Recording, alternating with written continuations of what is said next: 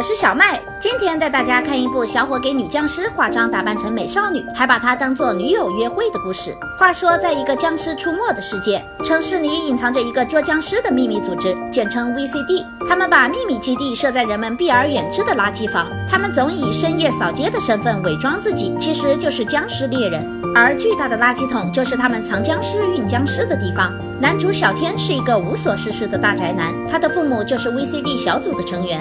在很多年年前出任务的时候，不幸被僵尸咬到，妈妈就是在临终前生下了他，然后就去世了，留下他和奶奶相依为命。这天在回家的路上，看到两个人在巷子里纠缠，好心的他想要劝架，刚上前就发现了不对劲，原来对方是一只僵尸。可怜的小天也难逃厄运，被僵尸咬了一口。好在 VCD 小组的人。发现了他，把他送回了家。神奇的是，小天并没有变异，可能是他的出生特殊，所以他的血天生就能抵抗尸毒。醒来的小天本以为一切都是梦，谁知道 VCD 的眼镜叔和胡子叔告诉了他，这一切都是真的。他们认为小天潜力无限，非常适合做这一行，把他带到了秘密基地，还准备收他为徒弟，学习抓僵尸。他为了完成父母的理想，再三思考过后，也加入了组织。可胡子叔总是让他不停的循环铲垃圾，表面是铲垃圾，其实。是训练他的动作和敏捷度。这天，组织收到消息，外出做任务。几人来到河边，却发现了不对劲。一个僵尸王居然不怕水，从河里逃走了。大家准备去一探究竟。不过小天刚刚加入，被留在了河边留守。无聊的他不小心把对讲机掉在了水里。正在他用手机抱怨的时候，一个女僵尸突然出现，把他拖进了水里。小天还意外的亲到了女僵尸。令人意想不到的是，女僵尸获得了阳气，居然慢慢变成了一个美女，还一路追出了水面。大家一看小。天出事了，立马前来解救他。大家把僵尸带回去研究，原来这个美女叫小美，是一百年前被当做地主的陪葬品活埋的。趁着血液，地主僵尸重现人间，美女也就一起出来了。小天的任务是负责清理和火化她。当他替小美擦泥的时候，却发现她居然流泪了。他把事情告诉了眼镜叔，眼镜叔丝毫不信。几人接到任务又出门了。当小天去换洗毛巾的时候，小美头上的符被吹落后坐了起来，但她并没有伤害小天，只是一。直跟着他，不管他走到哪就跟到哪。小天看他对自己也没有恶意，心想这么漂亮的妹子烧了有点可惜，于是把她藏在了父母当年住着的老房子里。从那以后，小天白天就去 VCD 基地学习抓僵尸，晚上就会来到这里和小美偷偷约会，又是亲手喂猪血粥，又是手拉着手教她玩平衡车，小日子过得那是不亦乐乎。为了让她看起来更像个现代人，他帮小美化妆打扮，不但剪了头发，还让她换上了现代的漂亮衣服。下。一秒，一个活脱脱的美少女就出现了。两人一起看剧，一起合影，感情越来越深。小天还把小美当女友带去看望奶奶，奶奶觉得自己不不久就能抱孙子了，非常开心。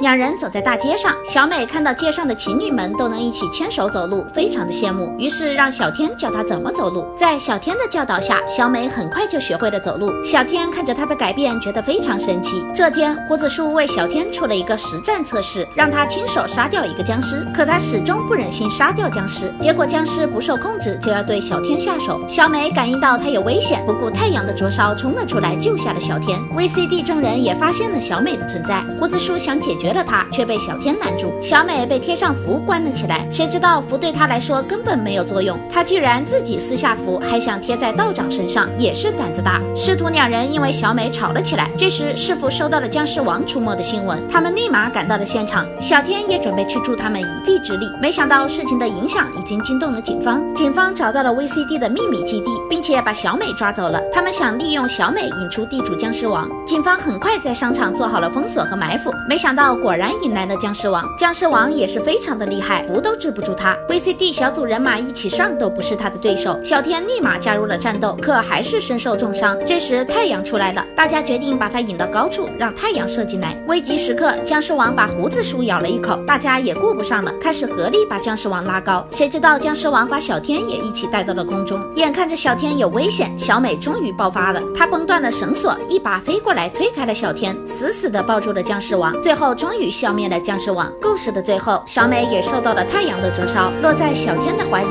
灰飞烟灭。故事到这儿也就结束了，喜欢的可以去看看，我们下次再见哟。